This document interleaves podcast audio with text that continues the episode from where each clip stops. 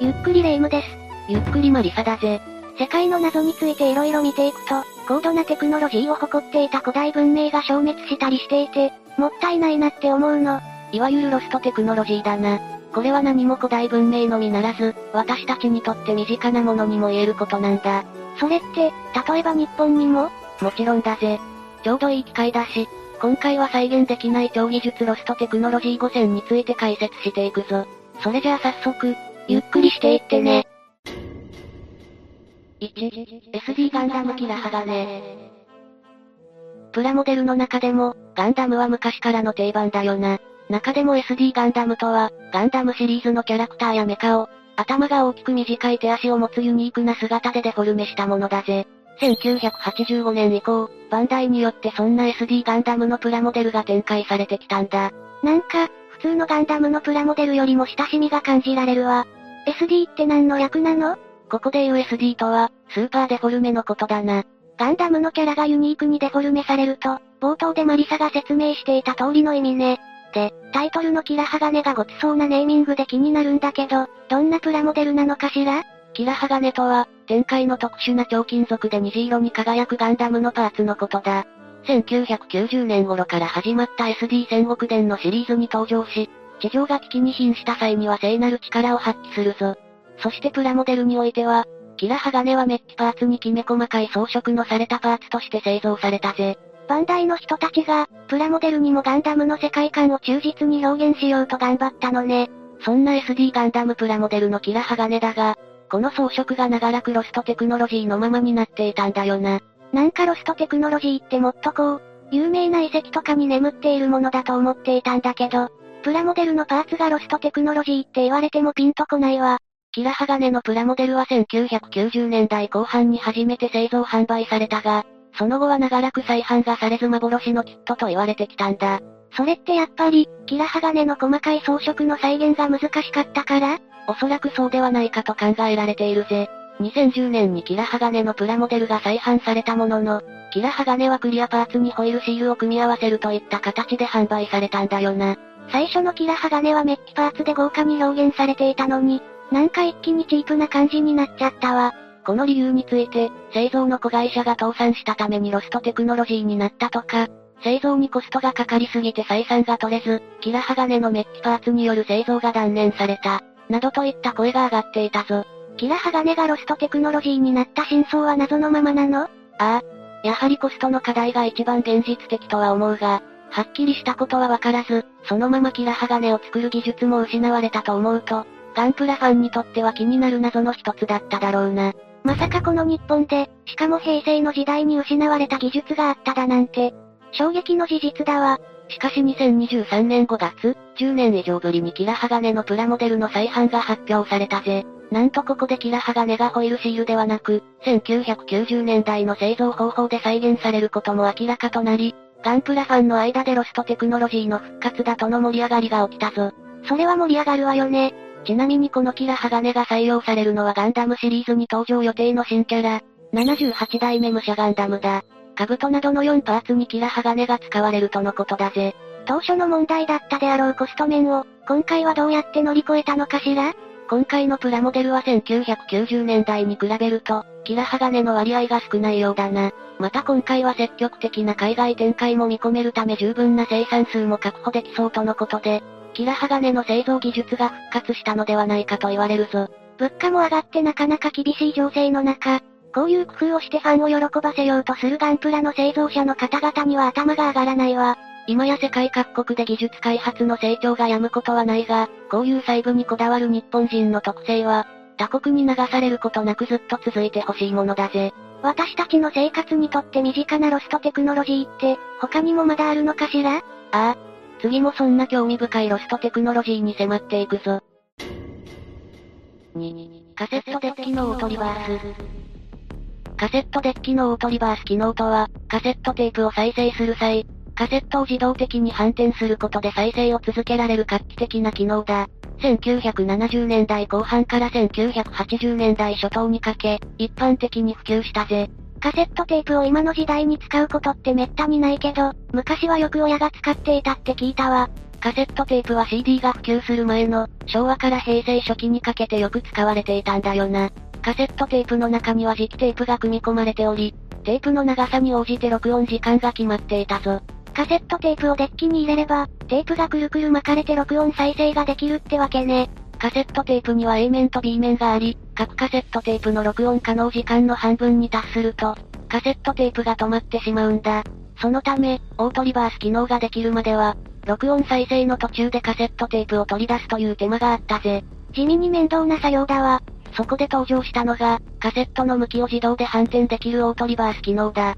この機能は、カセットテープの仕組みをうまく利用しているぞ。カセットテープではテープが巻き取られて録音再生が行われるのは知っているけど、そういえば詳しい構造については聞いたことがないわね。カセットテープを最初に再生するときはテープが半時計方向に回り、一度すべてのテープが巻き取られるんだよな。そして裏面の再生になると、今度は時計方向にテープが回り、逆方向にテープが巻かれるぜ。このシステムのおかげで、カセットテープはあれだけコンパクトにまとまっているんだわ。つまり、カセットテープの後半部分を再生するには、テープの裏側を読み取ればいいというわけだ。オートリバース機能はこの仕組みを利用し、前半の再生が終わると、ヘッドを180度回転させることで、反対側のテープを読み取って自動的に後半の再生に移ることができるぜ。カセットテープの愛用者からすれば、かなり嬉しい機能だったでしょうね。またオートリバース機能を備えたカセットデッキには、メーカーによって再生モードの切り替えを搭載したもの、高い音質と利便性を両立させたものなど、利用者のニーズに応じて便利な機能を備えたものが見られたんだ。1970年代とか1980年代とか、この頃の時代って日本が凄まじい成長を遂げていた時期ってイメージがあるわ。メーカーごとの競争も激しかったんじゃないかしら。そうだな。中にはオートリバース機能を備えたほか、20本のカセットテープを続けて長時間再生できるデッキまで登場したんだ。これは1972年に販売されたパナソニック RS296US というデッキだぜ。20本はヤバすぎるわ開発者たちの熱意が伝わってきたわよ。また1980年前後には、カセットデッキのついた自動車が普及したり、カセットテープの小型プレイヤーである、初代ウォークマン TPS-L2 がリリースされたりと、まさにカセットデッキの全盛期がやってきたぞ。ウォークマンの初代ってカセットテープだったのね。びっくりだわ。ただ、1982年になって CD が日本で初めて発売されると、徐々に需要は CD へと変わっていくんだよな。1986年には、早くも CD がアナログレコードの生産量を追い越すこととなったぜ。さすがは成長期真っ只中の日本。変化のスピードが半端ないわよ。そして2001年、ついに日本国内におけるメタルカセットテープの生産が一旦終わってしまったんだよな。それと同時に、デジタルオーディオが一気に普及するようになったぞ。カセットテープの時代はこれで終わっちゃったのかしら？実を言うと、デジタルオーディオが普及していった裏では、一部の愛好家たちによってカセットデッキが愛用され続けていたんだ。2005年になるとカセットテープの生産販売が V 字回復を遂げ、その後には復刻版のカセットテープが販売されるようにもなったぜ。これは熱いわ。もちろん現在でも家電量販店などでカセットデッキを手に入れることはできるが、その中にオートリバース機能を持つものはないんだよな。これが、オートリバース機能がロストテクノロジーと言われるゆえんなのね。難しくはないメカニズムだし、簡単に再現できるんじゃないかって思うけど、このことについて、カセットデッキの製造企業は、入れられるものならオートリバース機能を入れたかったが、もう製造できないと述べているぞ。これはオートリバース機能を再現するために必要な部品、製造サービスを提供できる取引先がなくなってしまったからなんだ。確かに、また一から再現するとなったら、コストもバカにならないわ。もしそれで販売数を確保できるなら、コストと手間をかける価値もあるだろうが、今の時代だとそんな保証は全くないからな。そういうわけで、オートリバース機能はロストテクノロジーとなってしまったぜ。高度成長期の日本を支えた技術だっただろうに、ちょっと残念ね。でも逆に言えば、オートリバース機能の開発にかける日本人の熱意があったからこそ、ここまで日本の技術が成長したとも言えるぞ。私たちがこうやって便利な生活を送れているのも、ある意味このロストテクノロジーのおかげかもしれないわ。先人に感謝しないといけないわね。次も日本の誇るべきロストテクノロジーについて解説していくぜ。3、ミュージックサイレン。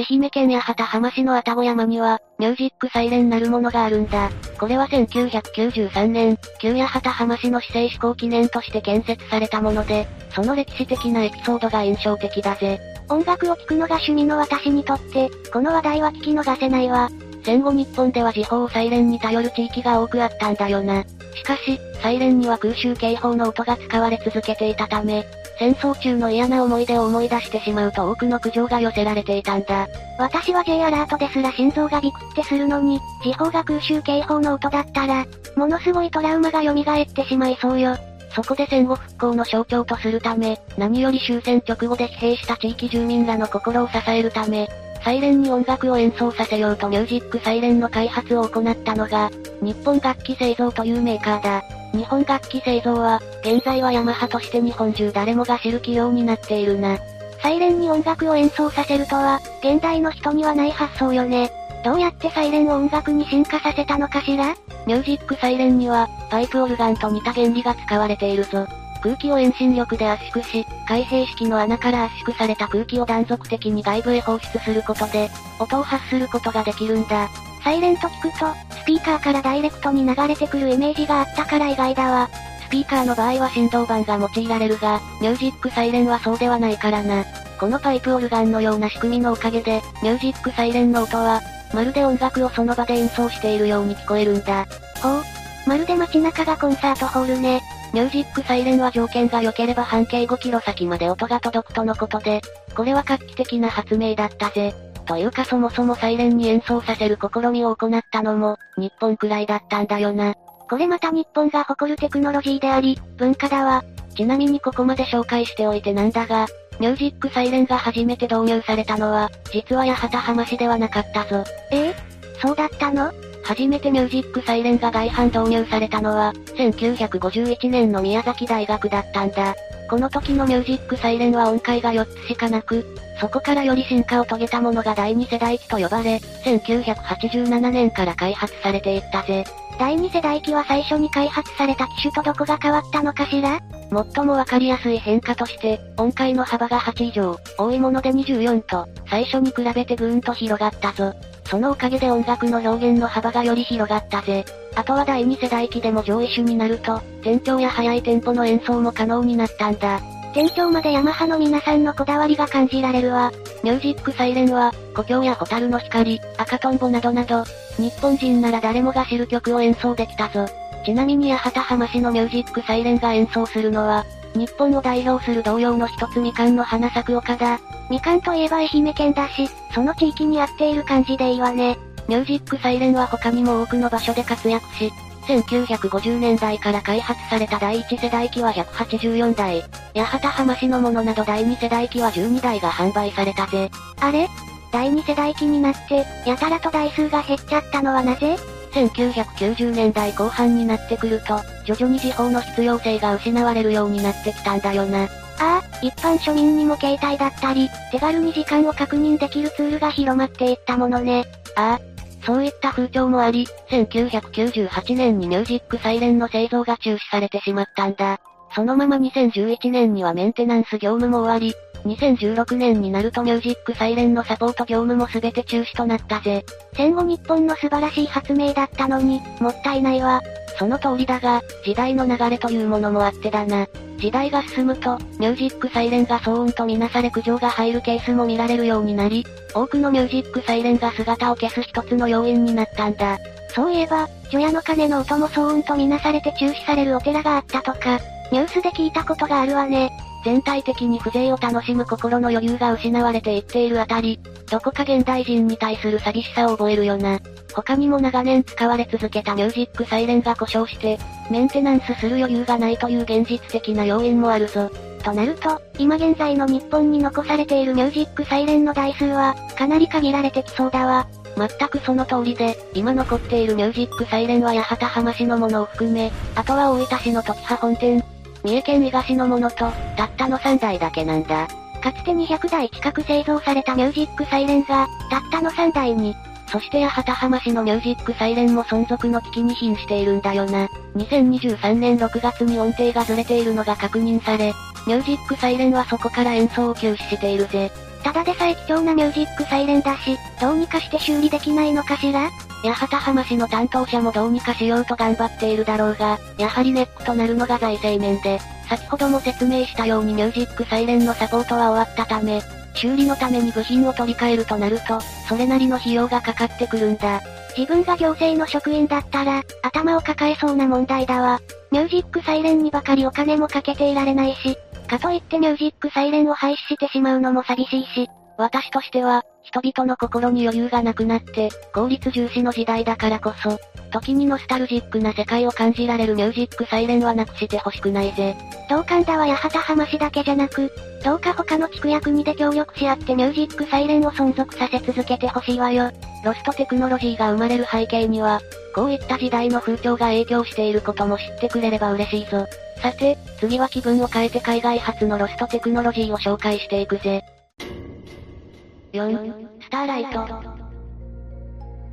スターライトとは、鮮度の高熱や核爆発レベルの強度にも耐えられるとされる、特殊なプラスチックからなる物質だ。1970から1980年代に、アマチュアの研究者モーリスボードにより発明されたぞ。こちらも需要のありそうなテクノロジーね。スターライトのすごいところは、他の物体に塗布することで、その物体をほぼ無敵状態にできる点なんだよな。例えば生卵にスターライトを塗りつけると、その卵は数分間ガスバーナーで焼かれても、40度ほどの温度を保っていたそうだ。そんなすごいものが20世紀に発明されていたとか、びっくり仰天だわ。スターライトの強みは防御力だけじゃないぞ。極めて軽量な上、液体にも固形にも変化してその性能を発揮できるんだ。有害物質を出さないのも、地球や人体に優しくていいよな。火災の時のグッズとか、スターライトはいろんな場面で活躍しそうだわ。一体どんなメカニズムなのかしら？それについてだが、開発者であるモーリスボードは、私の発明が広まれば、いずれ悪用されるようになるだろうと、